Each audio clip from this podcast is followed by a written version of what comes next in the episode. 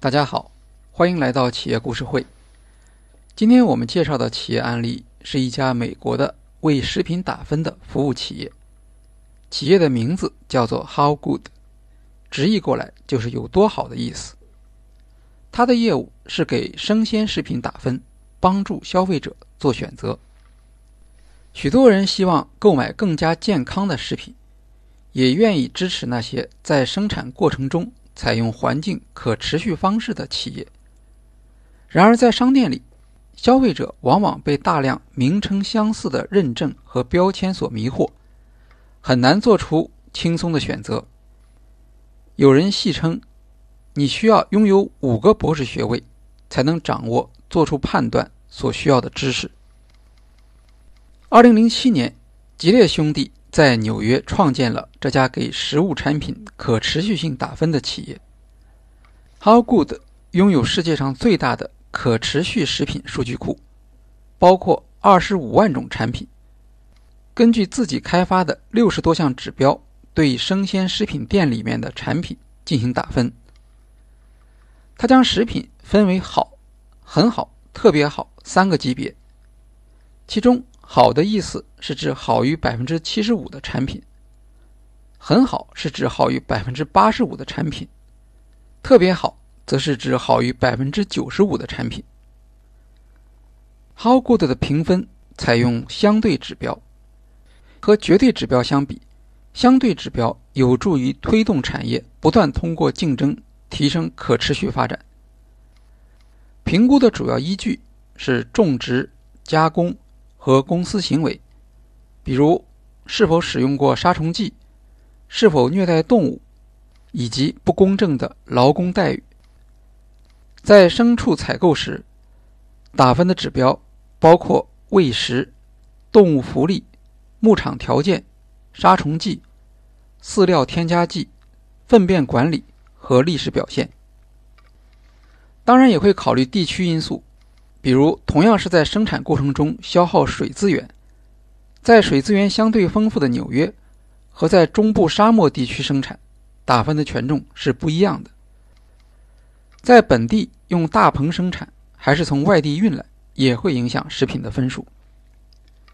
由于模型和数据分析相对复杂，How Good 与一千名食品专家和三百五十位数据专家建立起了合作。在美国，食品包装上可能会出现三百多种所谓由第三方认证的产品环境或社会可持续性认证标志。创始人亚历山大·吉列说：“过去我们向消费者提供的信息过于复杂。How Good 向顾客呈现透明化的评估结果，来影响他们的行为。在生鲜食品店里，这三个级别。”用不同颜色的标签贴在食品价签旁边，顾客很容易识别，而不需要像过去那样在食品包装上寻找相关的说明或鉴定。由于只有三个等级，顾客可以很快做出选择，而不再需要去理解和辨别大量的认证之间有什么不同。顾客也可以用这家公司的 APP 扫描商品条形码，获得评级数据。和食品包装上越来越多的规定披露项目相比，How Good 的指标足够简单。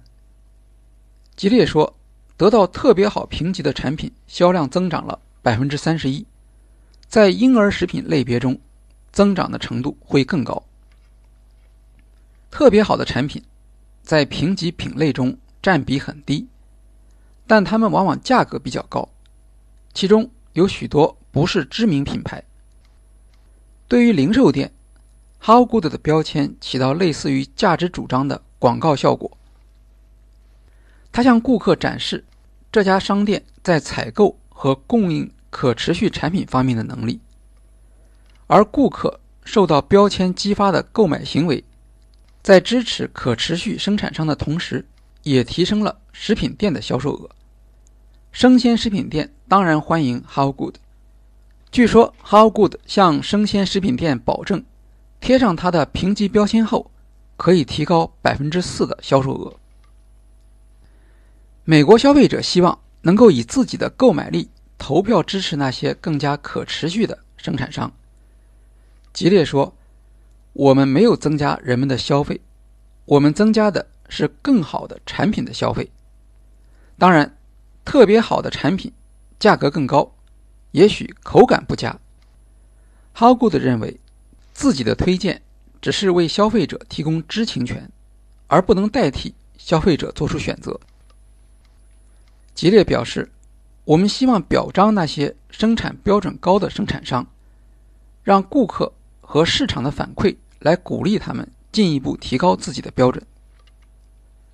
Howgood 的收入来自食品店为贴标签而支付的费用，主要是那些急需与全食等全国性有机食品连锁店竞争的客户，以及希望吸引年轻一代消费者的客户。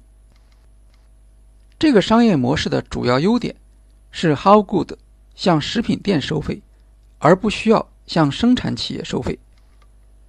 以往市场上常见的做法是成立认证机构，生产企业在获得认证后，将认证标志印在产品上。认证过程往往十分冗长，增加了企业的负担，也增加了消费者的负担。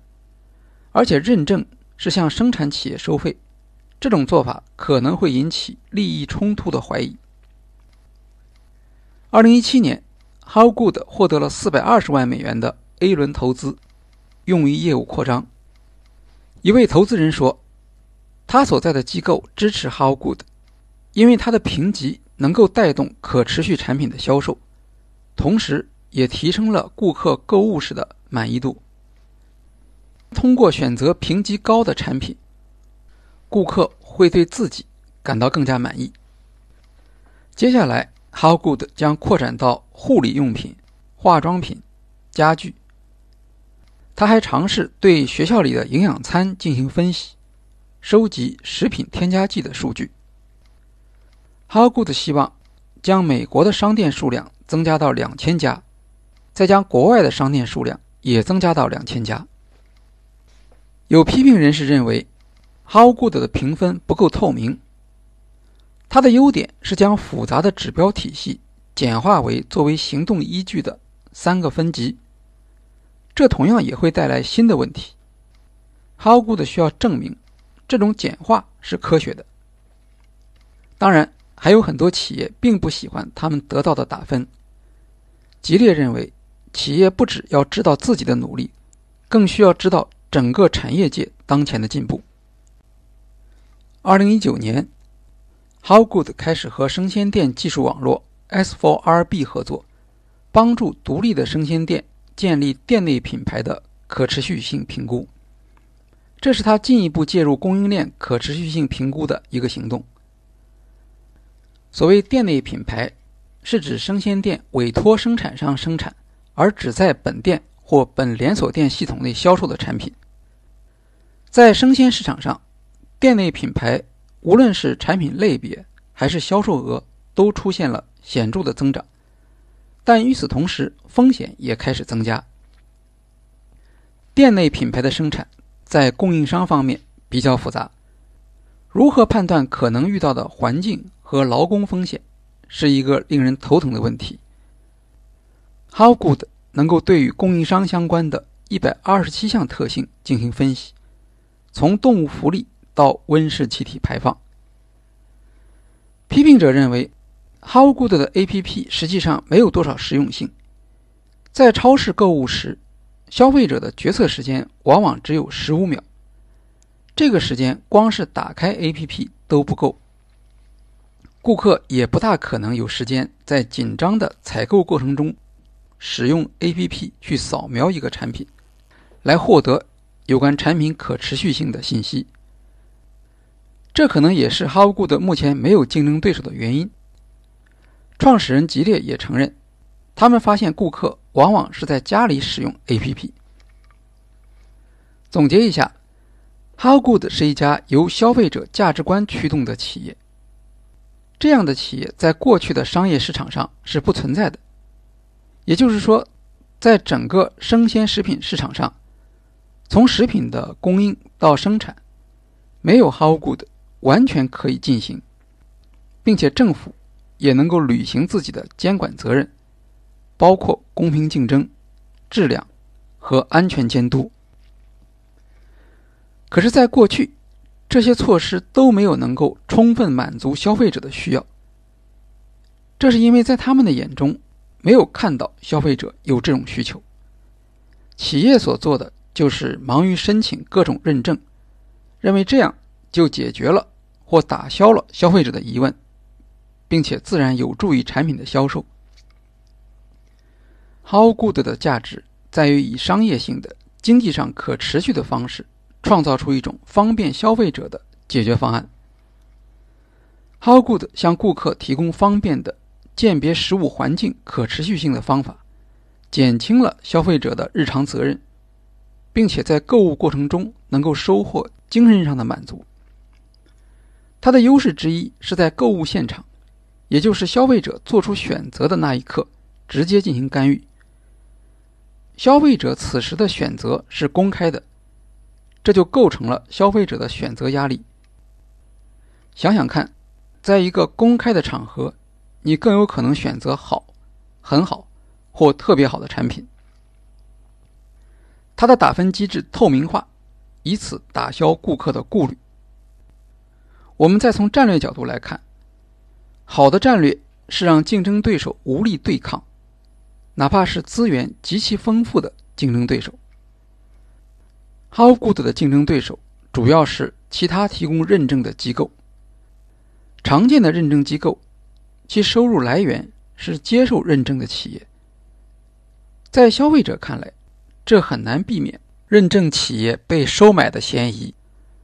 How Good 向独立的生鲜店收费，而不是向生产厂商收费，这就给自己的经营以合法性和独立的立场。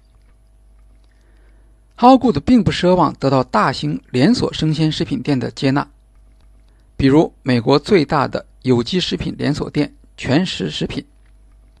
全食本身。就以有机产品而著称，并且已经在自己的店内建立起类似的打分机制。这就是说，How Good 放弃了大型的生鲜食品店市场，而定位于向中小型生鲜食品店提供服务，并且通过自己的服务促进其销售额的增长。他将提供环境可持续产品的供应商。希望建立环境可持续性声誉的生鲜食品店，以及希望通过货币投票支持环境可持续产品的顾客，三方面的利益协调一致，这些要素相互支持，建立起它的竞争优势组合。由于气候问题越来越成为热点，这相当于 How Good 未来将不断收获促进的力量，并且获得更多的联盟。和理解，我们也许会注意到，How Good 打分的一个特点是没有负面评价。这是为什么呢？可以从多个角度来分析，比如从生产商、食品店，还有顾客的角度来看，为什么只做正面评价对于 How Good 是一个好的选择？另一个问题是。How Good 要不要把评分过程和计算模型向社会公开？有不少批评者认为，既然要求生产商的信息透明，那么评分机构也应当更加透明。How Good 的风险包括不同的人群对什么是好的食物可能会有不同的看法，甚至科学家们在某些问题上的态度也并不完全一致。当纳入它打分系统的食物越来越多，他会遇到一些挑战，特别是在打分损害到供应链上某一部分的利益时。好，今天的企业故事会就介绍到这里，谢谢大家。